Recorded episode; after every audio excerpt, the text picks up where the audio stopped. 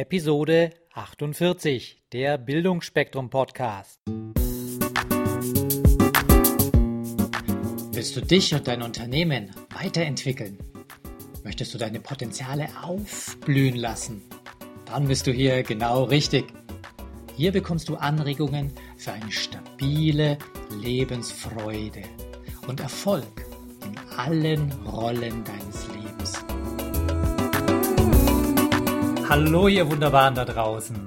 Heute habe ich wieder einen ganz spannenden Interviewpartner hier bei mir und zwar zum Thema Bilder, Emotionen und Sprache.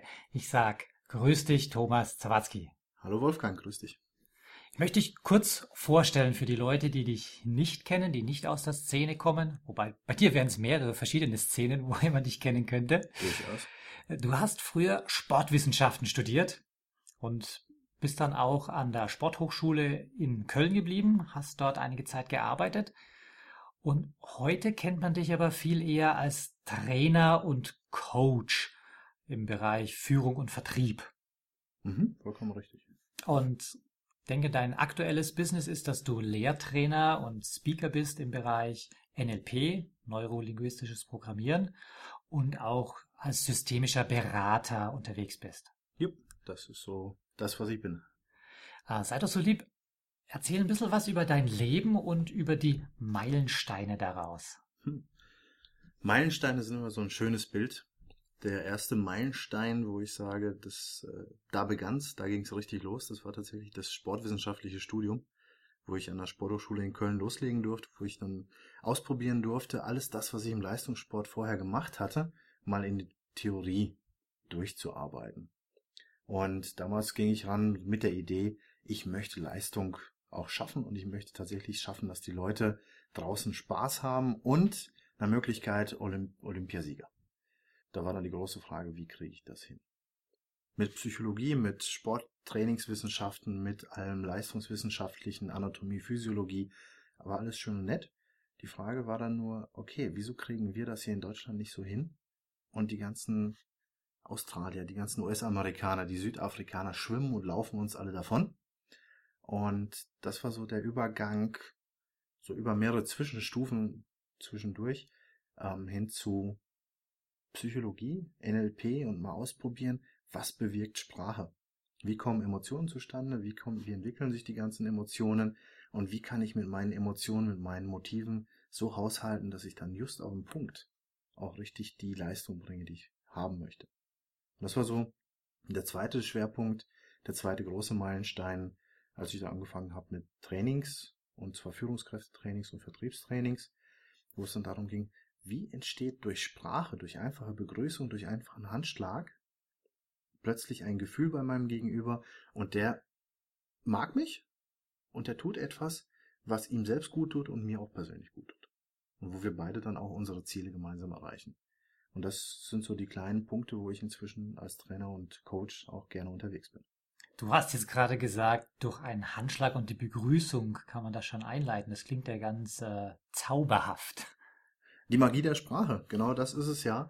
Zu schauen, wie kann ich mich an einen Menschen so ja dran postieren, dass der mich nicht sofort äh, in eine Ecke stellt und sagt, den mag ich nicht, sondern dass er, dass er erstmal offen ist und sagt, okay, ich will mir anhören, was er mir zu erzählen hat. Und dann im nächsten Moment im Laufe des Gesprächs, das ist ja so, ein Handschlag eröffnet das Gespräch vielleicht. Aber vorher war vielleicht der Augenblick da, also sprich der Blickkontakt. Mhm. Und aus diesem Blickkontakt, diesem Handschlag, dieses Gespräch so zu entwickeln, dass man irgendwann am Ende des Gesprächs sagt, naja, eigentlich wollte ich mich mit Ihnen fünf Minuten unterhalten zum Thema X. Jetzt sind es anderthalb Stunden zu allen möglichen Themen geworden. Sie sind ja netter. Und das, das ist so die Magie der Sprache und genau das ist ja der magische Moment, wenn man Spaß hat und Sprache in all ihren Facetten ausprobieren darf. Und da fällt mir Robert Dills ein, Magie der Sprache. Vollkommen richtig. Ist auch eins seiner Werke, beziehungsweise wo er mitgeschrieben hat.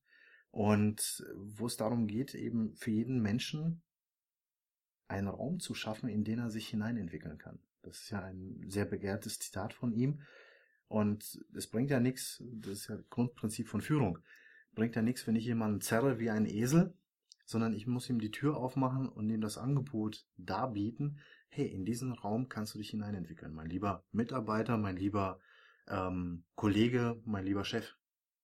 Und wenn man diese Räume öffnet, dann entstehen plötzlich auch große Denkräume beim Gegenüber und der kann sich da wunderbar ja seine Stärken nutzend entwickeln. Thomas, in einem Profil von dir habe ich ein Zitat gelesen. Für mich ist Training weit mehr als nur Verstandessache.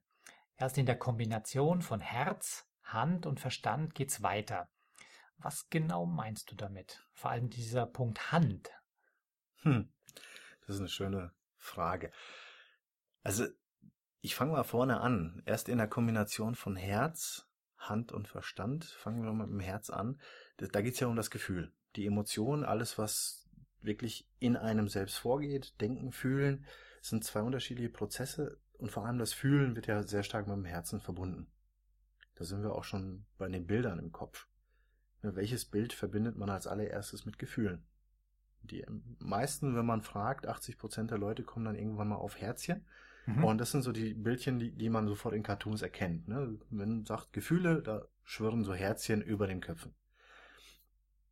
Was ist Verstand? Verstand ist das, was an Denken angeregt wird, wo wirklich die, ja, die Blackbox quasi arbeitet im Hintergrund, wo es darum geht, jetzt schnell Zahlen, Daten, Fakten zu verarbeiten.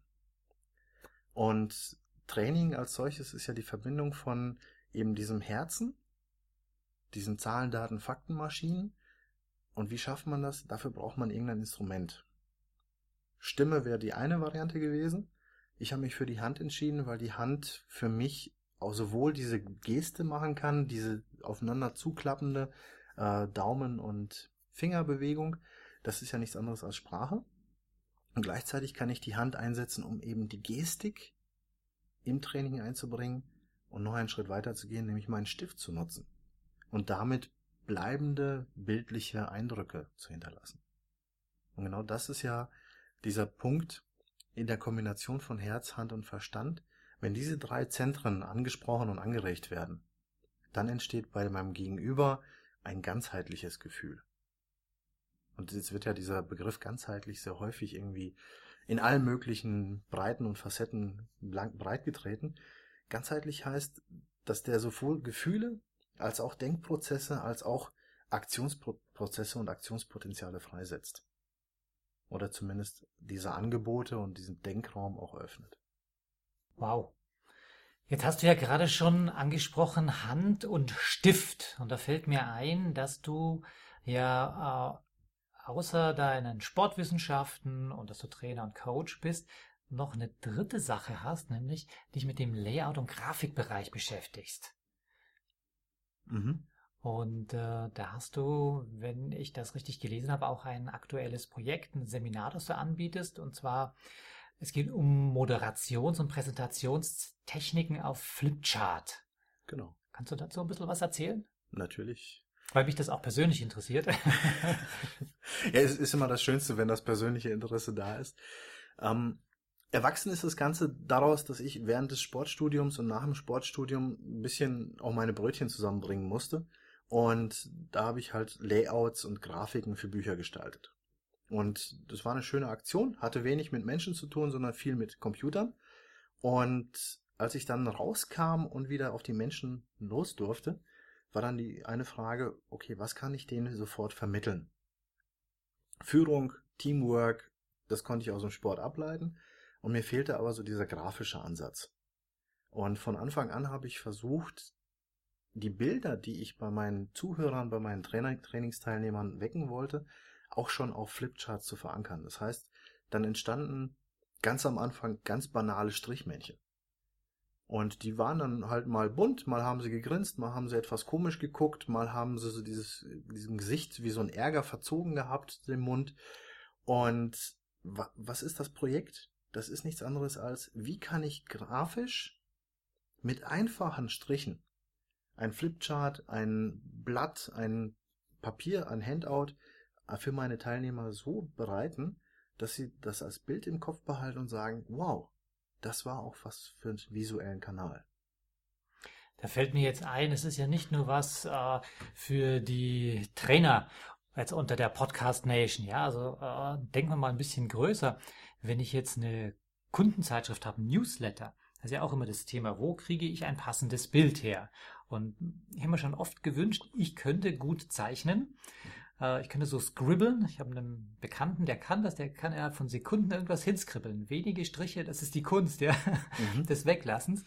Äh, und das kann man ja dann offenbar auch lernen, oder? Also ja. nicht, nicht nur auf der Flipchart, sondern auch, ja, Newsletter finde ich ganz prädestiniert dafür. Mhm. Durchaus. Also Womit die Leute aus dem Seminar meistens rausgehen, ist so ein Grundvokabular. Malen lernen ist wie eine Sprache lernen. Man schaut sich so ein bisschen an, was macht der Trainer da vorne. Und das, was ich gerne mache, ist kleine Symbole immer wieder neu einbringen im Laufe des Trainings, zeigen, wie kann ich einen Textcontainer, sprich, wie kann ich vier Striche so zueinander verbinden, dass daraus plötzlich auch eine Überschrift erkennbar wird, ohne dass ich da großartig Farbe reinbringe. Wie kann ich so kleine Symbole reinbringen, sei es das Herz von vorhin, sei es die Hand oder sei es auch ein schönes, lustiges Männchen, so aufmalen, dass es tatsächlich dreidimensional wirkt und über das Flipchart einen mit begleitet. Und das hatte ich ja gerade eben schon so gesagt, es geht darum, so ein kleines Grundvokabular wie in einer Sprache anzulegen, wo die Leute danach rausgehen können und sagen, Moment, ich weiß jetzt, wie ein Männchen funktioniert. Ich weiß jetzt, wie eine Glühbirne funktioniert. Ich kombiniere das mal. Mhm. Und plötzlich ist dem Männchen ein Licht aufgegangen. Und, cool. und das ist, das ist genauso dieser, dieser Punkt. Und wenn das Licht auch noch richtig angeht, und das, das sind ja nur fünf, sechs Striche, die um die Glühbirne herum erscheinen, das kennt man ja so aus den Comics, dann ist das Ganze nur noch mit Farbe auszufüllen. Dann nimmt man vielleicht mal ein bisschen Gelb dahin, wo die Glühbirne ist und sagt, so, hurra die Gams, liebe Teilnehmer, euch ist jetzt gerade eine Idee gekommen, ihr wisst jetzt, das ist das Symbol für Innovation. Und dann malt man vielleicht noch neben dem einen Männchen zwei, drei andere Menschkerl hin und dann haben wir plötzlich eine Teamidee. Und genau so darf es sich im Rahmen des Seminars, im Rahmen des Trainings entwickeln, dass man danach rausgeht und sagt, cool, jetzt habe ich die schon mal kombiniert und jetzt bin ich mal wissbegierig auf neue und dann guckt man plötzlich auf irgendwo in der Stadt, geht spazieren und entdeckt an irgendeinem Fußgänger, der vorbeigeht, ein cooles T-Shirt, da ist ein lustiger Hund drauf, merkt sich so in etwa diese Züge und malt den Hund irgendwann ab. Oder man schaut irgendwo in eine Zeitschrift, schlägt auf irgendeinen Katalog, stellt fest, oh, lustiges Männchen, das da drin gewesen ist. Und malt sich das mal ab. Das ist vielleicht mal so ein Männchen, das gerade den Arm hochhält und den großen Finger, so frei nach dem Motto, liebe Leute, hier ist eine wichtige Information. Oder man kann es auch mit ganz normalen, banalen Symbolen nehmen. Im Straßenverkehr benutzen wir diese ja auch. Wie kann man ein Straßenschild so hinmalen, dass es interessant, lustig oder spannend wird? Ähm, eine Kollegin von mir, die macht äh, Fahrschüler-Coachings, also bildet Fahrschüler aus und coacht die daraufhin. Und mit der zusammen haben wir dann von den Verbotsschildern mal ein paar Schilder designt, wo es darum ging, Erlaubnisschilder zu machen, wo es dann darum ging, ah, jetzt kann ich, ich darf. Ich bin ja Fahr Fahrer, ich habe ein Auto. Ich darf fahren und ich gebe mir selbst die Erlaubnis, auch sauber und rücksichtsvoll zu fahren. Und plötzlich entstehen dadurch wunderbare Bildwelten. Das ist also ein ganz spannendes Thema.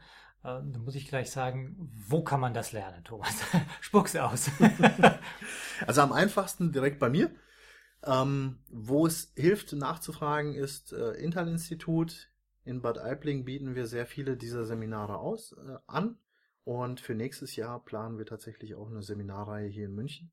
Das heißt 2015 Intal-Institut oder Thomas Sawatzki googeln, da findet ihr das Seminar genau so beschrieben und mit genau den Outputs, die ihr braucht.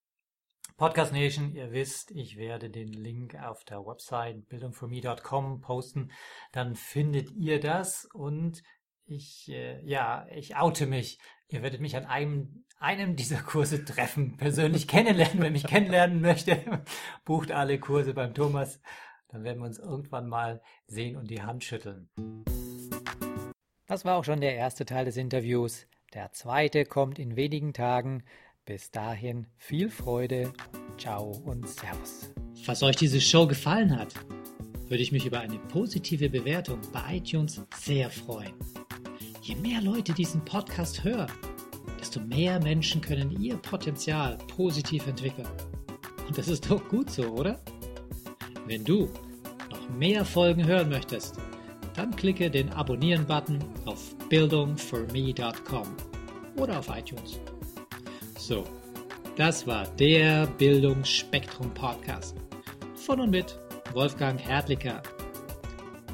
Bilde dich selbst dann wirke auf andere durch das, was du bist. Friedrich von Humboldt.